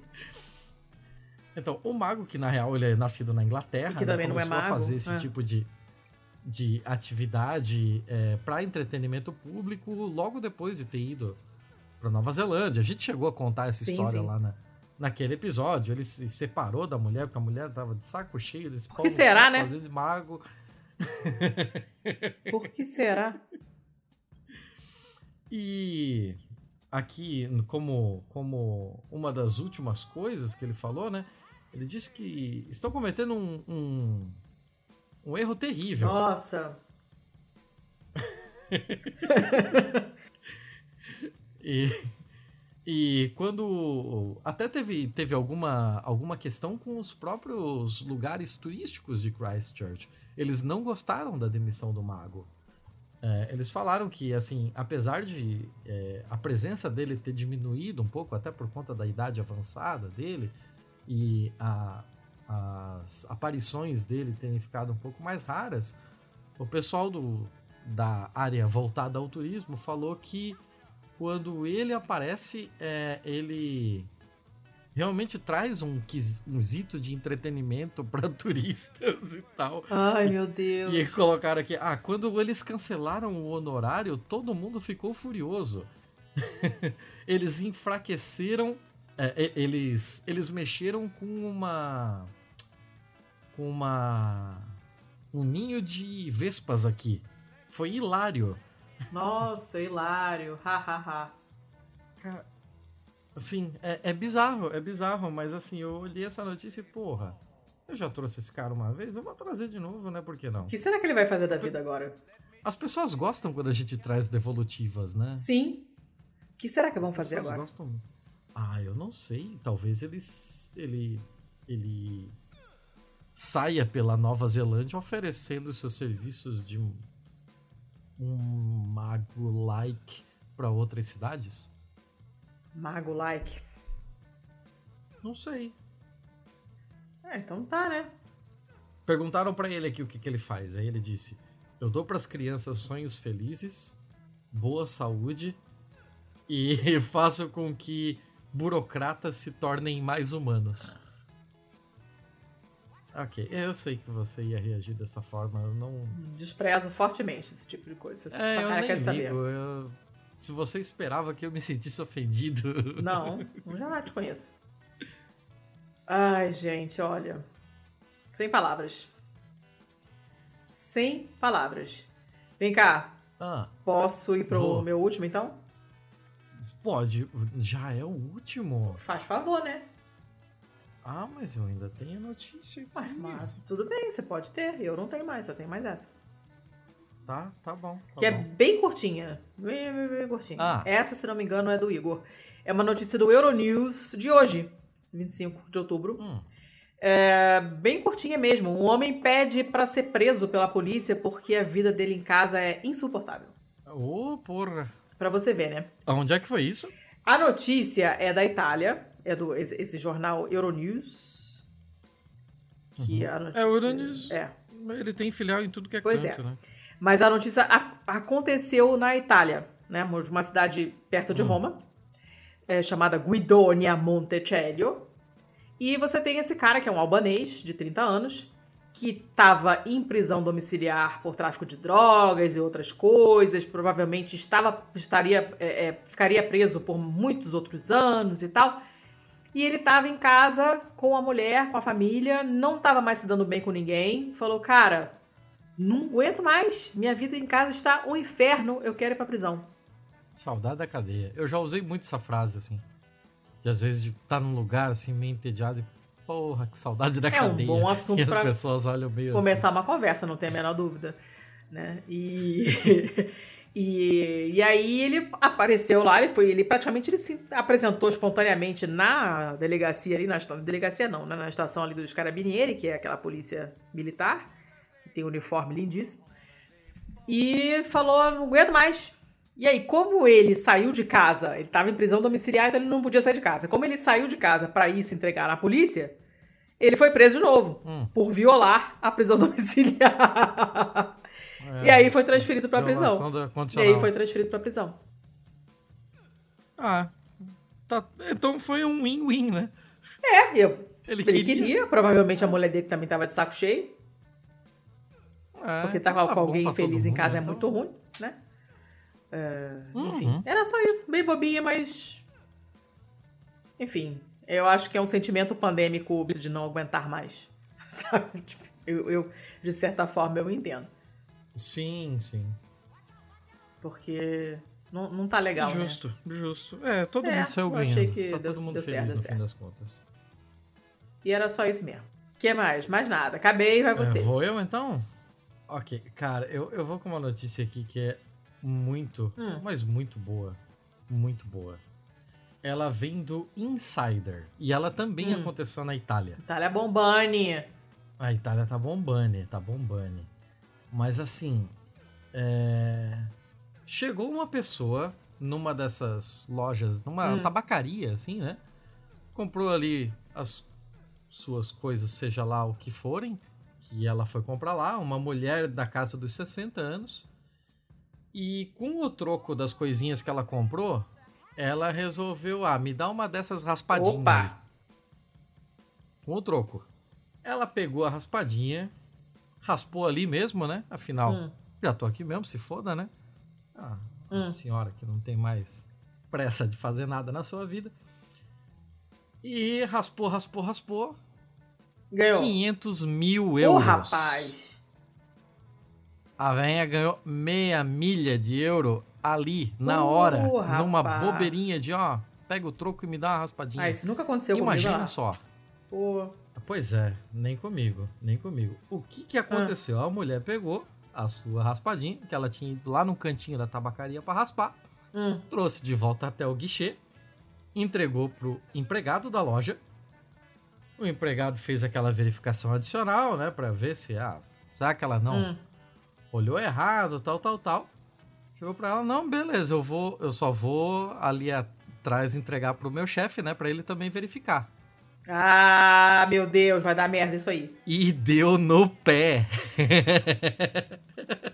Filho da puta, enganou a velha. Mas assim, o cara, o cara trabalha ali. O cara fugiu com o dinheiro, com, com o bilhete do lugar onde ele trabalha. Óbvio que todo mundo sabe quem ele é. Qual era a chance dessa fuga dar certo? E, e aí, pegaram, né? Imagino. Obviamente pegaram ele. Ele pegou, ah, saiu pelos fundos, entrou na sua scooterzinha e se mandou. Ah. E aí pegaram ele no aeroporto. As autoridades Rapaz. é, fizeram uma busca nele, né? Fizeram uma revista nele e não encontraram o ticket com ele. Uh, e aí? Ah, aí no, no aeroporto revistaram o cara, não encontraram o bilhete com ele. E aí ele foi libertado sob fiança. Hum. Aí a, a repartição de finanças da Itália, seja lá como isso se chama, a parte que administra a loteria, Guarda, guarda. É, guarda de finanças. que é Ah. quem administra a loteria, certo? Ah, não, não quem administra. Também não importa, vai. Tá, beleza. se você que. não, a guarda de finanças é a, é a trazer- polícia financeira. Tá, não sei, Hum. não sei. É, sei lá, o Paulo Guedes deles é, falou que os num- todos os números dos bilhetes de loteria vendidos naquela loja seriam bloqueados Hum. pra evitar que o ladrão consiga sacar o dinheiro do prêmio. Enquanto isso, as autoridades ainda estão procurando o bilhete vencedor que tá faltando, que só tem até agora a véia e só tem a véia e o atendente pra dizer que aquele era o bilhete premiado. Então não tem como eles pagarem a velha, porque Puta ninguém merda. consegue confirmar que o bilhete é premiado. E aí? E aí que continuam as buscas e não sei, não sei. Eu imagino que de alguma forma dê pra confirmar, dê pra conferir pelos e confirmar, né, pelos sistemas da- das máquinas que fazem essas raspadinhas que num determinado range ali de, de números teve essa daqui que foi transportada para aquela região que tá nesse range Meu das Deus, bloqueadas que mão aqui de obra do cacete. que é, estaria estaria de fato premiada em 500 mil. Que não é também só a premiada, né? Tem que ser premiada naquele valor em específico. E, porra, né? E agora a veinha tá chupando o dedo, o cara se fudeu, perdeu o emprego, foi preso, todo fudido. E é exatamente o oposto da sua história, porque aqui todo mundo Puta perdeu. que pariu, cara. Gente, Que filho da Mas puta. imagina a cabeça do o cara. cara. deve ter comido imagina a cabeça do bilhete. cara de tentar fugir com o bilhete burrão. do trabalho dele. A- a- era dele a função de receber bilhetes premiados. É, Como deu uma assim, surtadinha. cara? Ficou com inveja da velha. Que doideira. Gente. Mas tá, era só isso. Era só isso. Não é sempre que a gente vê um crime de loteria assim. Não, não é. Caceta, cara. Porra, bem queria ganhar esse meio milhão. Ah, é? Você não tem não outra, tem outro, né? acabei. Você não... não. Então eu posso continuar com outras aqui? Só se você for muito rápido, porque eu tô com sono. Como sempre. Ah, eu fui rápido nessa, Foi. não foi? Mas eu preciso que você seja mais rápido, porque eu, eu estou ficando cada vez com mais sono. O sono ele vai aumentando exponencialmente, você sabe? Ok, é exponencial. É. Ok, ok, ok. Então eu vou vir com uma outra notícia que, por curiosidade, também é da Insider. Essa é de 13 de setembro. Hum. E você sabe que o Cristiano Ronaldo saiu da Itália, né? Saiu da Juventus, lá onde ele estava jogando, e voltou para um dos times da formação dele, né? Que foi o Manchester United. Ah, Não sabia, porque esse assunto não Sabia, me interessa, não mas agora estou sabendo. É. Ah, É, mas. É, você minimamente conhece o Cristiano claro. Ronaldo, certo? Inclusive, conheço um cachorro chamado Então Ronaldo em homenagem ao é Cristiano Ronaldo. metrosexual fudido, é um Sim. Estuprador, aquelas coisas todas. que né? ele é ele é um metrosexual fudido, que ele faz assim, estuprador, um arrombado do caralho, ele é Sim, um cuzão sim. que já destruiu uma parada arquitetônica interessante de, de Lisboa e Aham. que ele também tem esse negócio de ser ultra saudável, né? Teve aquela parada na Eurocopa, né, que ele tirou garrafas de Coca-Cola do, Ah, sim, bebeu do aguinha. lugar da entrevistas lá e tal, né? Não, só bebo água tal, não sei o quê. E agora que ele se mudou pro Manchester United, e isso é a parte legal dessa notícia, é que o... os jogadores do Manchester United não estão mais comendo junk food Por influência dele? por medo de ser repreendido por ele. Por uma, por uma Ah, peer pressure Deus. mesmo. Ah, Então, tipo, o, o goleiro lá, o Lee Grant, né? O Lee Grant, ele disse que todo mundo, na sexta-feira anterior a, a essa reportagem, todo mundo recusou a sobremesa. Mas, gente. Porque ninguém. Porque ninguém tem coragem de comer porcaria na frente dele. Como assim, cara? Cara Que chato, é deixa as pessoas. Pois é, pois é, chato pra caralho. Mas é. eu Imagino que isso não tenha nem partido deles, sabe? Foram eles mesmo que ficaram nessa de se apertar de, ô, cara, quero ver quem é que vai comer um sundae de chocolate na frente dele. Vai levar um esporro ainda, não sei o quê. Então, então, de certo, eles ficaram comentando entre eles antes mesmo do Cristiano chegar, sabe? Cara, Rolou uma, uma pressão de pares mesmo. Curioso, Sim, né? Curioso sim. ver isso acontecendo. engraçado. Ainda mais num, num esporte, num negócio de alta performance, assim, é só, é só doido. E era só essa notícia, prometi que seria rápido. Sim, tá, tá bom. Vou continuar sendo rápido com uma notícia do site Intel Group. Ah, não pergunte. Prefiro não saber mesmo. A questão é a seguinte: um, uma unidade é, terrorista alinhada ao Al-Qaeda. É engraçado, né? Porque, tipo, de onde você não acha que vem algo bom, geralmente não ah, vem já mesmo. dizia o Barão do Rio Branco. Ah, Mas dessa vez a gente foi surpreendido. Porque uma unidade terrorista alinhada ao Al-Qaeda publicou um, um folheto de propaganda apresentando evidências de que é, o 11 de setembro teve um papel importante de fato da própria Al-Qaeda desmontando toda e qualquer teoria de conspiração com relação ao 11 de setembro. olha só! Curioso, né? Maluco. Muito! Não dá não dava pra esperar assim. E é, é mais ou menos aquilo que a gente sempre fala quando vem a outra teoria da conspiração do homem na lua, né? Sim, Tipo, se o, se o homem, se os Estados Unidos não tivessem conseguido colocar o homem na lua, por que a União Soviética não foi a primeira a gritar que era uma fraude? claro. E aqui é a mesma coisa, né? Tipo, se é uma grande conspiração do governo americano tal, tal, por que, que não foi a própria Al-Qaeda que desbaratou isso como uma, uma grande trama? E aqui não. É um folheto de um aliado deles mostrando a participação ativa de membros da Al-Qaeda na confecção do plano do 11 de setembro e desmontando qualquer teoria da conspiração. Gente, que doido, né? Muito! Caraca, cara. Como será que, então, os, que, os, que os conspiracionistas vão reagir? Ah, eu morro de curiosidade com isso, mas não sei dizer. Não sei dizer. Já deve ter alguma coisa sobre por aí, mas eu não, não acabei não indo atrás. Se alguém souber, por favor, me mande. É, eu tô curiosa. Bem, eu vou achar bem divertido saber sobre isso.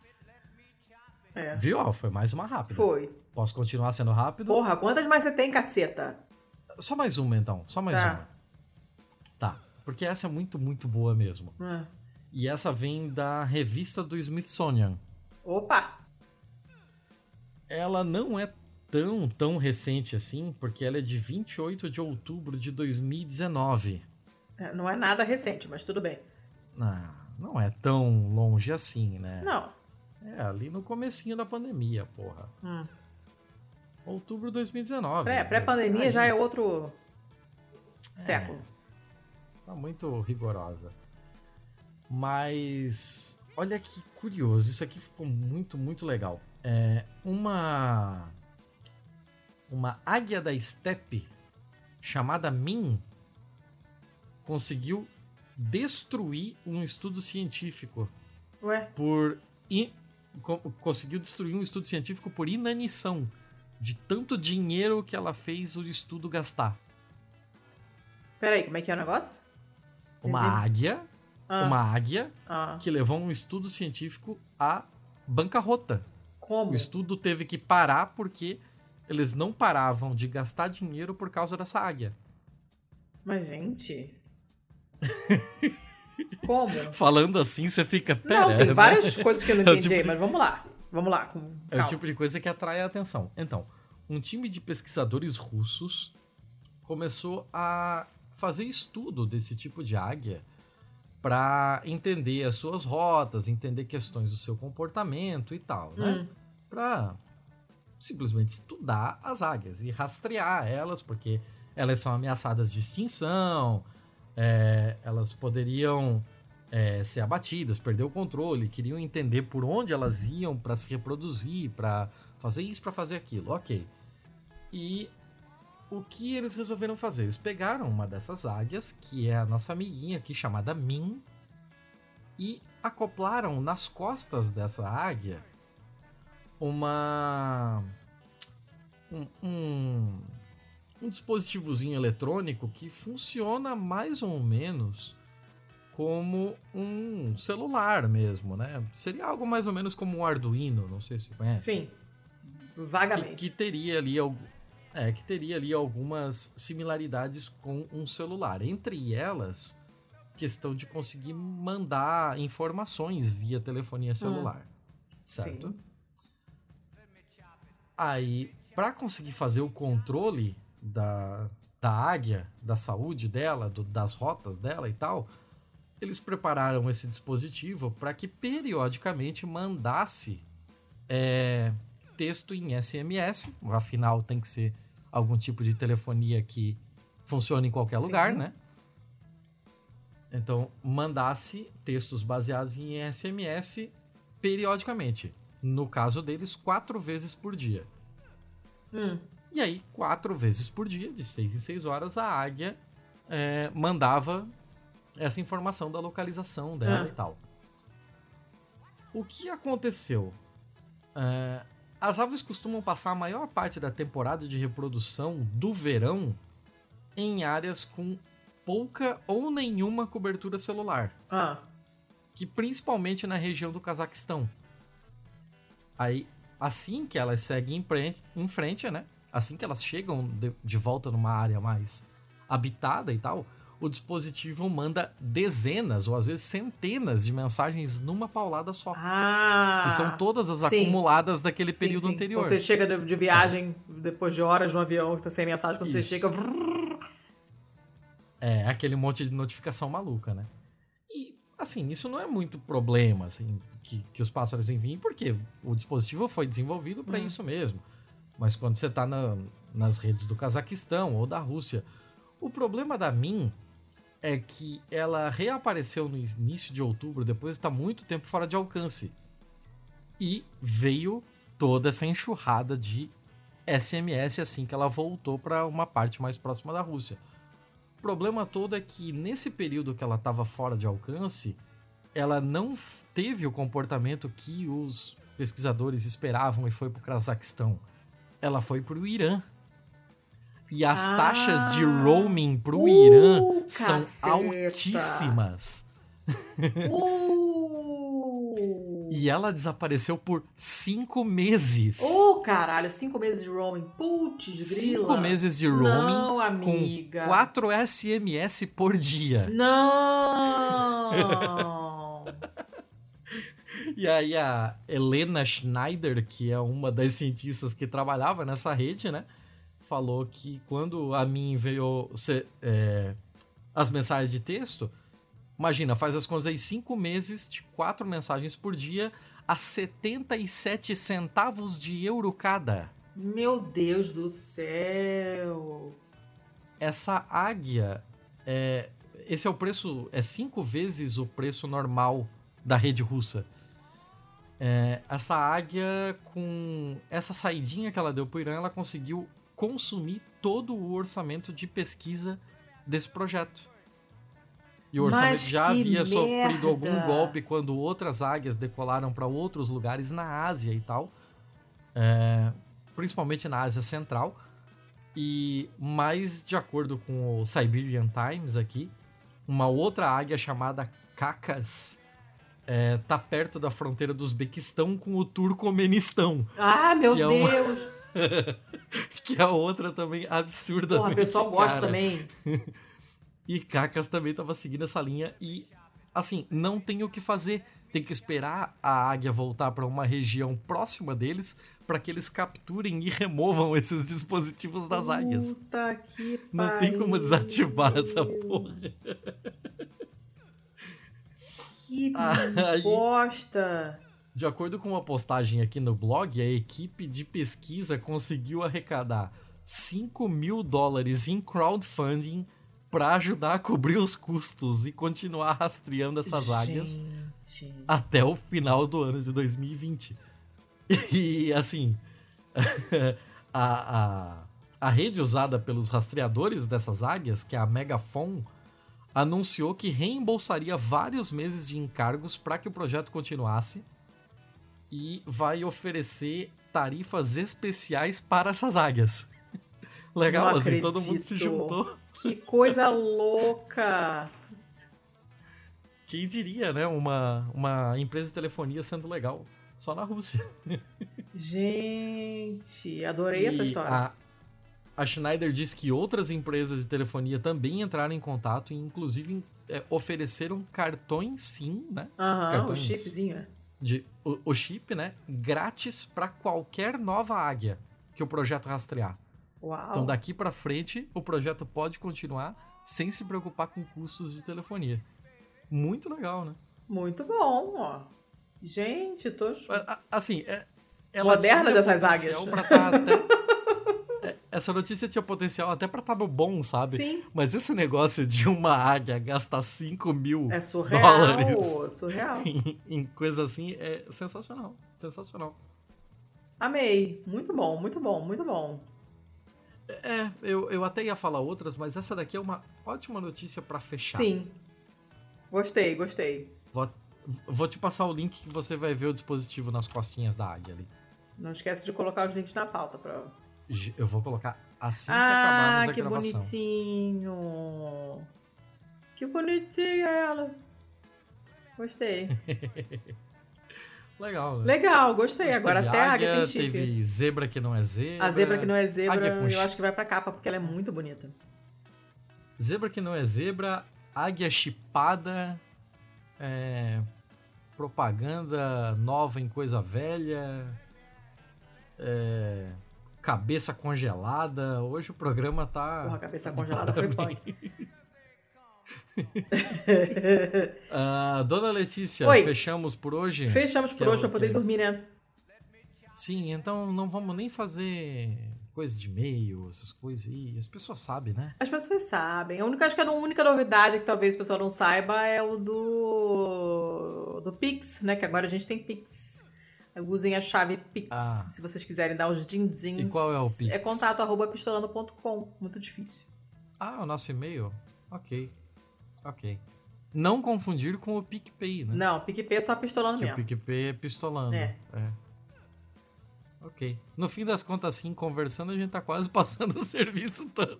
Então. O objetivo era esse, Chuchu. Não, eu acho que tá bom. Acho que todo mundo sabe onde encontrar Então a tá. Você é arroba pacamanca, paca o pequeno mamífero, manca porque ela manca. Isso, coitada. Ela manca. Coitado. Não, eu, eu acho que tá bom. Eu acho que a gente já é, digrediu, digressou, di, Tergiversou. como é? que- Di, di, não, mas tem outra. Dig, Eu não sei. Eu só quero dormir, posso? dig, dig, joy, dig, joy, popó. Não! É, chega. Porra, Thiago. Caceta. Vamos, vamos, vamos, vamos. Tchau, tchau, tchau, tchau, tchau. Semana que vem, semana que vem. Ah, tchau. Passou, passou, passou. Tchau, beijo.